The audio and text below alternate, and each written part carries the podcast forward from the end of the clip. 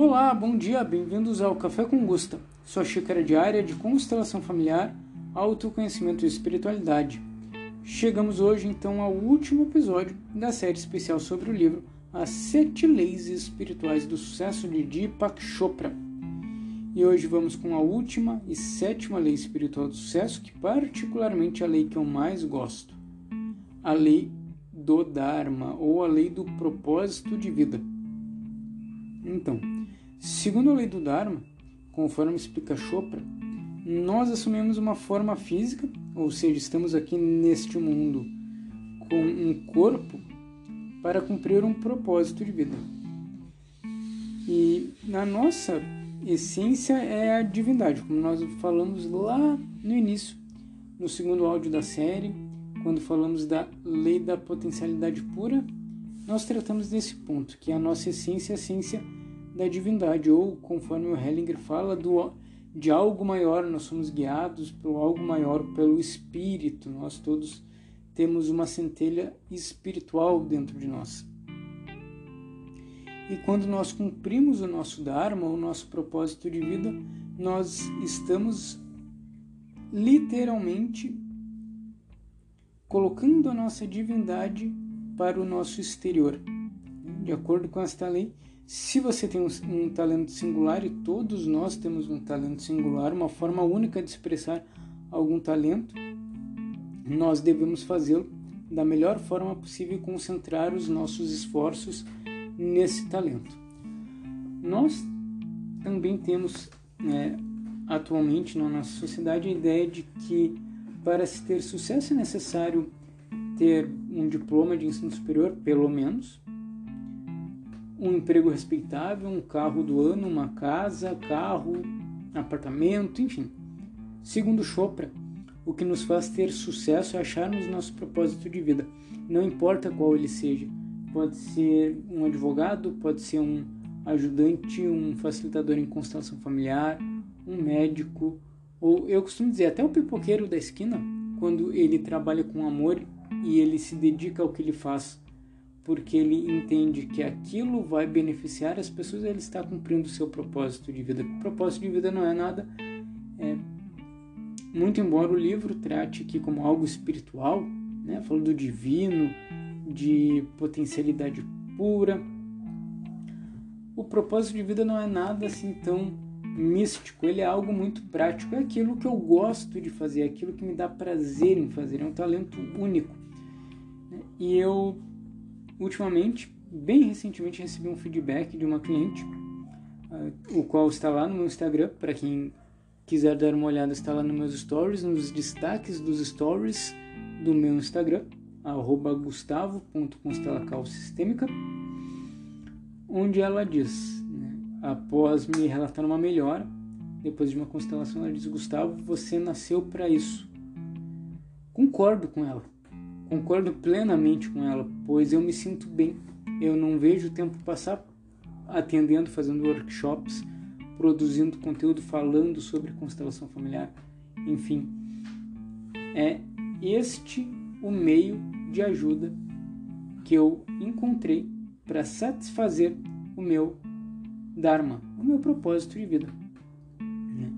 Eu faço isso muito bem, modéstia à parte, no sentido de que eu me especializo, eu estudo, eu me dedico para fazer e eu me aperfeiçoo a cada dia. E eu ajudo pessoas com o meu servir. Então, esse é o meu Dharma. Já encontrei meu Dharma. Posso até mudar ele daqui a um tempo, não tem problema nenhum. Né? O Dharma ou propósito de vida não é algo estático. Eu posso ir me encontrando conforme eu vou evoluindo no meu estado de vida. O próprio Chopra ele fala aqui que desde quando os filhos dele tinham quatro anos de idade, ele ensinou, ele os ensinou a apenas procurarem aquilo que eles gostam de fazer, se dedicarem àquilo que eles gostam de fazer e tornarem isso a profissão deles, sem se preocupar com dinheiro, com status, com o ego. E o que ele relata aqui, que o resultado é que eles acabaram indo para as melhores faculdades e são os únicos naquilo que os torna economicamente autossuficientes. Por quê? Porque eles estão concentrados no que eles vieram fazer aqui. E aqui a gente mescla também com a lei do mínimo esforço. Lembram da lei do mínimo esforço? Onde uma das peculiaridades, uma das formas de colocar em prática a lei do mínimo esforço é me concentrar naquilo que vai me dar um resultado efetivo. E o que, que vai me dar um resultado efetivo na minha vida? Seguir o meu Dharma.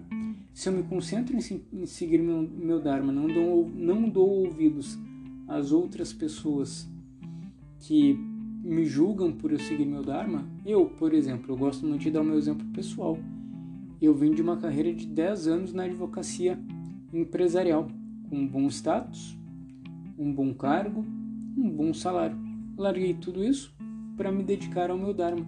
E hoje estou tendo sucesso, estou tendo um bom retorno também financeiro quanto a isso. E estou me sentindo bem, sem estresse, sem incomodações e evoluindo cada dia mais. Então, quando eu encontro o meu Dharma, eu levo a vida de uma forma mais perene, mais tranquila. Eu posso efetivamente me livrar das preocupações né, mais mundanas, digamos assim, porque se eu faço aquilo com amor, o meu o retorno vem. Com toda certeza o retorno ele chega até mim. Apenas basta eu colocar o meu coração naquilo que eu faço. O Hellinger fala muito sobre isso também. No livro Constelações Familiares, a descoberta das ordens do amor, ele refere, ele faz uma crítica àquelas pessoas que se denominam autorrealizadas. Ele fala que os denominados autorrealizados uh, ou psico, psicocapitalistas da pior espécie também, ele fala, são aquelas pessoas que trabalham apenas para si, para acumular riqueza. Não pensam no outro, não usam o seu, o seu trabalho para servir aos outros, né? Isso vem muito dentro do que nós vemos na constelação familiar, na filosofia sistêmica da consciência universal. Quando eu consigo chegar a esse nível de consciência, que é uma evolução dos meus níveis de consciência, é uma expansão da consciência, eu consigo ver que eu sou parte de um todo maior e que para que o todo maior evolua, eu preciso contribuir para esse todo também. Assim, a minha espécie como um todo vai evoluir. A lei do Dharma também vai nesse sentido, como nós estamos falando até agora. Eu sirvo, né, eu encontro aquilo que eu gosto de fazer, aquilo que eu tenho um talento único, uma forma única de fazer aquilo, eu sirvo as pessoas com aquele talento, pensando principalmente em ajudar, em servir. Lembrando da outra lei, a lei da doação, também a lei do equilíbrio entre o dar e receber dentro da filosofia sistêmica. Quanto mais eu dou, mais eu recebo. Dentro da filosofia sistêmica, a gente tem entendimento de que nós recebemos a vida dos pais e nós não temos como devolver a vida dos pais. Então, esse é um dar e receber esse sentido macro, sentido maior. E como que eu cumpro? Né? Eu pago essa minha dívida interminável, essa minha dívida gigante, que é a minha própria vida que eu tenho em relação aos meus pais, aos meus avós, aqueles que vieram antes de mim. Servindo a vida, passando a vida para frente, formando outras pessoas de uma forma, uh, não digo melhor, mas ajudando a expansão de consciência de outras pessoas, seja como pai, formando literalmente uma pequena pessoa para se tornar um adulto equilibrado, ou seja, ajudando outros adultos ou outras crianças a encontrarem o seu eixo. Essa é a forma que nós temos de pagar a vida. Então, aplica-se também a lei da doação. Eu preciso dar, eu preciso doar o meu melhor para o outro, para o mundo, para a sociedade, para que eu possa então receber os benefícios disso que é prosperidade. Acho que é quase, quase todos nós desejamos prosperidade. Então, para eu conseguir prosperidade, para eu receber, eu preciso dar. É uma dinâmica básica do. Então, resumindo, a lei do Dharma apresenta três componentes. O primeiro é que estamos aqui para encontrar o nosso verdadeiro eu, para descobrir o nosso verdadeiro eu espiritual né? e que somos essencialmente seres espirituais expressos de uma forma física. Né? A forma do Chopra fala aqui que nós estamos transitoriamente por aqui e já que estamos transitoriamente por aqui, nós podemos deixar a nossa marca. Então nós estamos aqui para descobrir esse nosso eu superior espiritual. E essa é a primeira coisa que nós precisamos fazer para cumprir a lei do Dharma. Precisamos descobrir por nós mesmos que temos em nosso interior um embrião de Deus ou de deusa, como fala aqui o Chopra, que ele deseja nascer e se expressar na sua divindade. E a constelação familiar vai muito nisso. Eu costumo dizer que através da constelação familiar nós resgatamos uma parte de nós que nós não descobrimos e geralmente a parte mais forte que nós temos é aquela parte de nós que nos dá incentivo para o mais, que faz sermos autossuficientes para buscarmos nossos resultados. Eu atendi recentemente uma cliente que logo após a constelação fizemos todo o processo e ela voltando um pouco de um, de um, de um estado um pouco de transe que ela estava, ela disse: Parece que eu recuperei uma parte de mim que tinha perdido em algum lugar. E é exatamente isso que acontece. Nós recuperamos uma parte nossa que estava perdido em alguma mágoa, em alguma dor, em alguma fidelidade. Nós nos completamos através desse processo. Por isso que a constelação é um processo muito bonito, porque ela devolve a autossuficiência para a pessoa. Então, o segundo componente da lei do Dharma é o de que devemos expressar os nossos talentos singulares ou o nosso talento singular. Todo ser humano tem um talento único. Você pode gostar de jogar videogame, joga videogame melhor do que ninguém. Você pode gostar de contar história, conta história melhor do que ninguém. Escrever melhor do que ninguém. Cozinhar melhor do que ninguém. Então todos nós temos um talento único. E nem sempre ele está encaixado naquelas classificações de profissões mais clássicas, né? Ninguém nasce, creio eu que ninguém nasce com o dom de ser advogado. É algo que a gente aprende na faculdade, mas eu posso nascer com o dom da oratória. Eu posso nascer com o dom da escrita. O dom de talvez brigar, não no sentido negativo, mas me colocar a serviço da justiça para outras pessoas.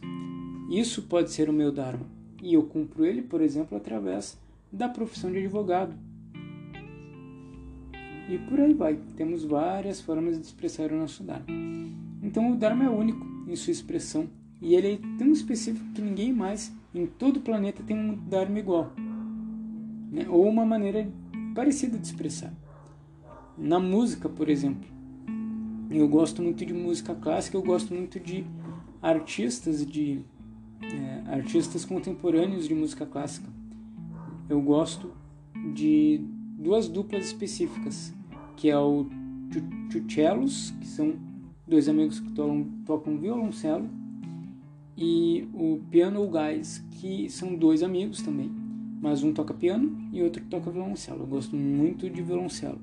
E eu observo os violoncelistas tocando aquele instrumento e cada um deles toca o violoncelo de uma forma diferente.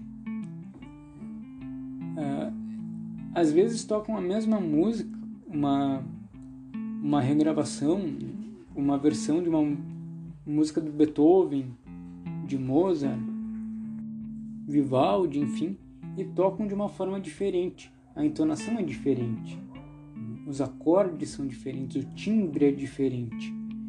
Então, cada um tem uma forma específica de fazer aquilo que ama. E quando você está fazendo isso que você ama, né, essa coisa extraordinária que só você consegue fazer, você perde a noção do tempo. E quando está expressando esse talento único, você penetra na consciência temporal. É como se aquele momento não fosse nunca mais acabar. É, eu costumo brincar que isso é o que acontece. Costumo dizer, na verdade, que isso é o que acontece quando eu estou facilitando uma sessão de constelação familiar, seja em grupo, individual, quando eu estou fazendo uma palestra sobre constelação familiar. Ou mesmo aqui no podcast falando sobre o tema. É algo que eu me perco praticamente no tempo. Né? Muitas vezes eu coloco aqui um tempo, eu vou colocar até 10 minutos para fazer o podcast, mas vocês veem, eu já estou há 15 minutos falando e eu poderia falar por mais um bom tempo. E o terceiro componente, que existe na lei do Dharma que nós devemos servir a humanidade através desse Dharma. Para isso, nós devemos fazer as seguintes perguntas: Como posso ajudar?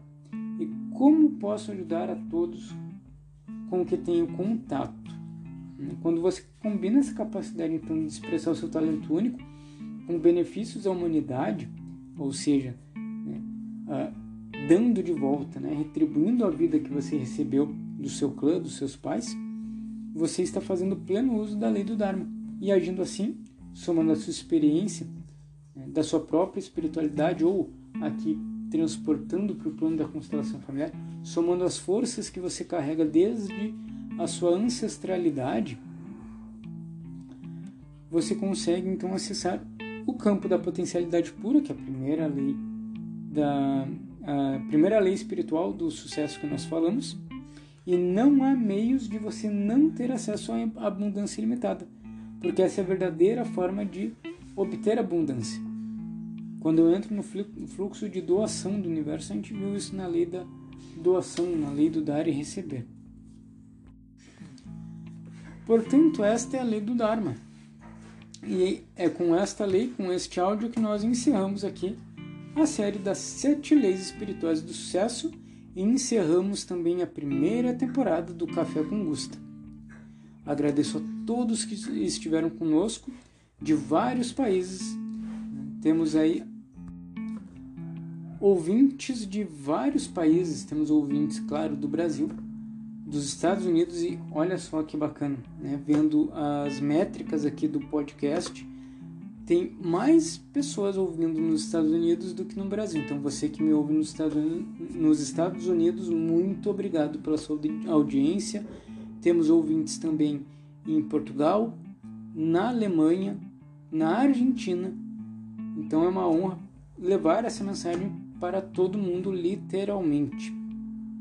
E se você gostou dessa primeira temporada, uh, coloque o seu comentário, vá lá no meu Instagram, arroba gustavo.constelacalsistêmica, vou colocar os links aqui na descrição desse podcast. Deixe seu comentário, dê suas sugestões sobre os próximos temas dos próximos podcasts, que na segunda temporada, a qual ainda não tem data para iniciar, nós iremos trazer as sugestões dos ouvintes, talvez indicações de livros ou pedidos de livros que eu posto lá no meu Instagram, que eu sempre posto ali os livros que estou lendo.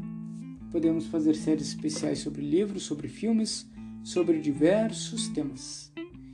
Então eu desejo tudo de bom para vocês. Até mais. Um abraço